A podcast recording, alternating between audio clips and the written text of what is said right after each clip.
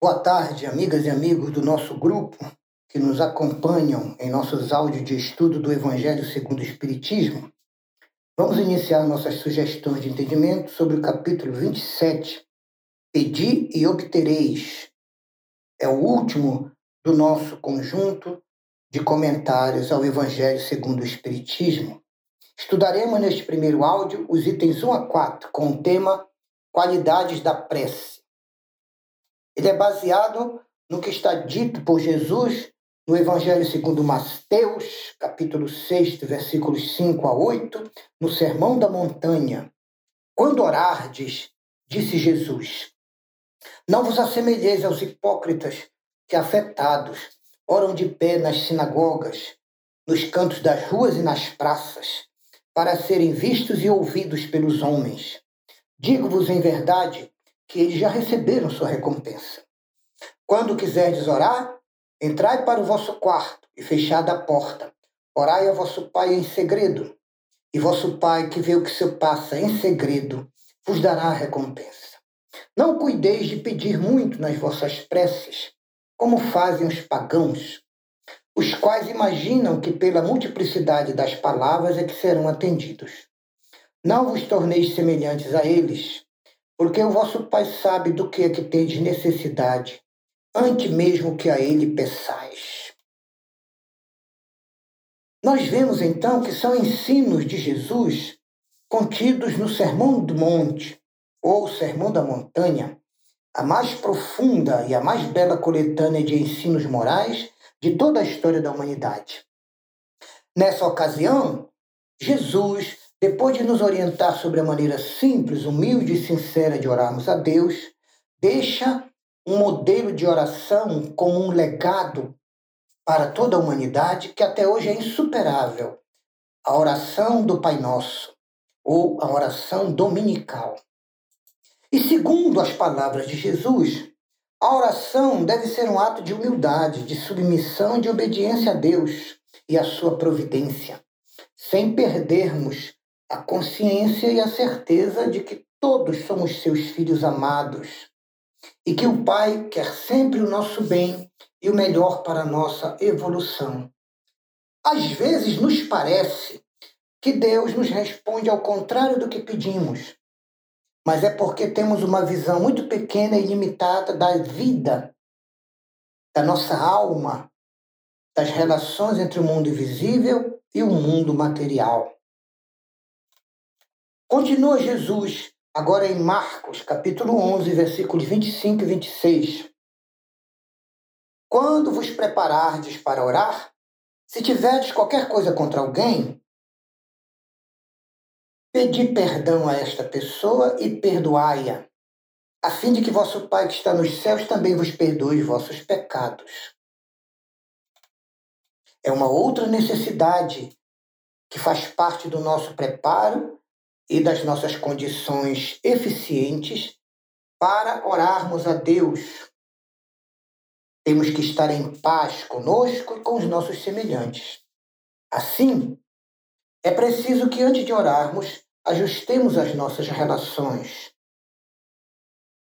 Diminuamos as nossas mágoas, os ressentimentos e analisemos os nossos erros em relação ao próximo, pedindo perdão e perdoando ao mesmo tempo para nos reconciliarmos o mais rapidamente possível com os nossos irmãos e assim conseguirmos uma boa conexão com Deus em nossas orações.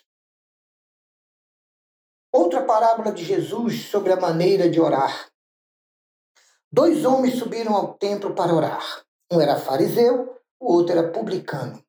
O fariseu, conservando-se de pé, orava assim consigo mesmo: Meu Deus, eu vos rendo graça por não ser como os outros homens, que são injustos, adúlteros e ladrões, nem mesmo como este publicano. Jejuo duas vezes na semana e dou o dízimo de tudo que possuo. O publicano, ao contrário, humilde, conservando-se afastado, não ousava sequer erguer os olhos aos céus, mas batia no peito, dizendo: Meu Deus, meu Deus, tem piedade de mim, que ainda sou um pecador. E Jesus conclui a parábola dizendo: Eu vos declaro em verdade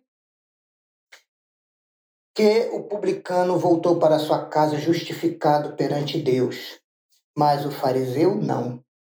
Porquanto todo aquele que se eleva será rebaixado, e todo aquele que se humilha será elevado.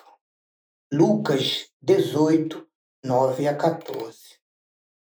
Nesta lição, em Lucas, Jesus nos mostra que a fé, a humildade, a simplicidade e a sinceridade são os quatro elementos mais importantes para as nossas orações a Deus. Não importam as condições sociopolítico-econômicas em que vivemos. O que importa mais é o quanto acreditamos na misericórdia divina e o quanto reconhecemos que somos pequeninos, sabendo que do Pai nós dependemos em tudo pois ele é onipotente e onipresente. Foi assim que Jesus definiu com clareza as qualidades da verdadeira prece, da verdadeira oração. Quando orardes, disse ele, não vos ponhais em evidência. Antes, orai em segredo.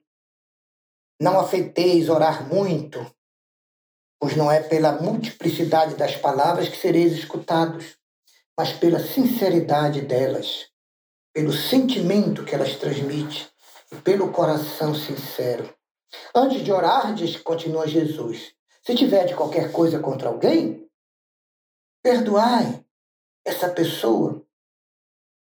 Ide até ela e pedir perdão para ela, visto que a prece não pode ser agradável a Deus se não parte de um coração limpo, purificado de todo sentimento que seja contrário à caridade. Orai, enfim, com humildade, como Jesus exemplifica na parábola do fariseu e do publicano. E não com orgulho, como o mestre condena na pessoa do fariseu. Examinai os vossos defeitos e não as vossas qualidades, quando quiserdes vos comparar aos outros. E procurai nas pessoas o que há de mais correto e o de melhor em nossos irmãos. A doutrina espírita, em O Evangelho segundo o Espiritismo, capítulo 28, que é uma coletânea de preces espíritas, ensina que nós podemos orar para pedir, louvar e agradecer. A prece deve ser sincera, clara, concisa, humilde, em poucas e sinceras palavras, vindas do nosso coração e do mais íntimo de nossas almas. Os espíritos também reafirmam a forma da oração pouco vale. O pensamento e o sentimento é que são tudo. Ore, pois, cada um segundo suas convicções e da maneira que mais toque os seus sentimentos. Porque um bom pensamento vale muito mais do que um grande número de palavras, com as quais nada tenha o coração. Os espíritos, por isso, não prescreveram fórmulas de prece. Nesse capítulo 28, eles reúnem uma coletânea de preces com algumas explicações anteriores para ajudar as pessoas que têm dúvidas, incertezas e dificuldades em expressar os seus sentimentos. Mas quando os espíritos sugerem alguma tendência, alguma forma, algum caminho para a oração, é somente para fixar as ideias, sobretudo para chamar a atenção sobre certos princípios da doutrina espírita, porque é uma oração dirigida para os espíritas aprenderem a orar. Fazem isso também para auxiliar aqueles irmãos espíritas ou cristãos em geral que sentem muitas dificuldades para externar as suas ideias, pois ainda há alguns irmãos que não acreditam que oraram de verdade se não conseguiram se expressar bem para com Deus, se não conseguiram organizar os seus pensamentos. Eles acham que Deus não ouvirá suas orações.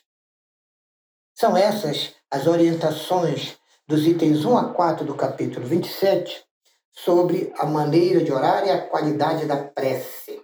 Encerramos aqui o nosso primeiro áudio, agradecendo a todos, desejando muita saúde e paz, pedindo que Deus a todos nos abençoe.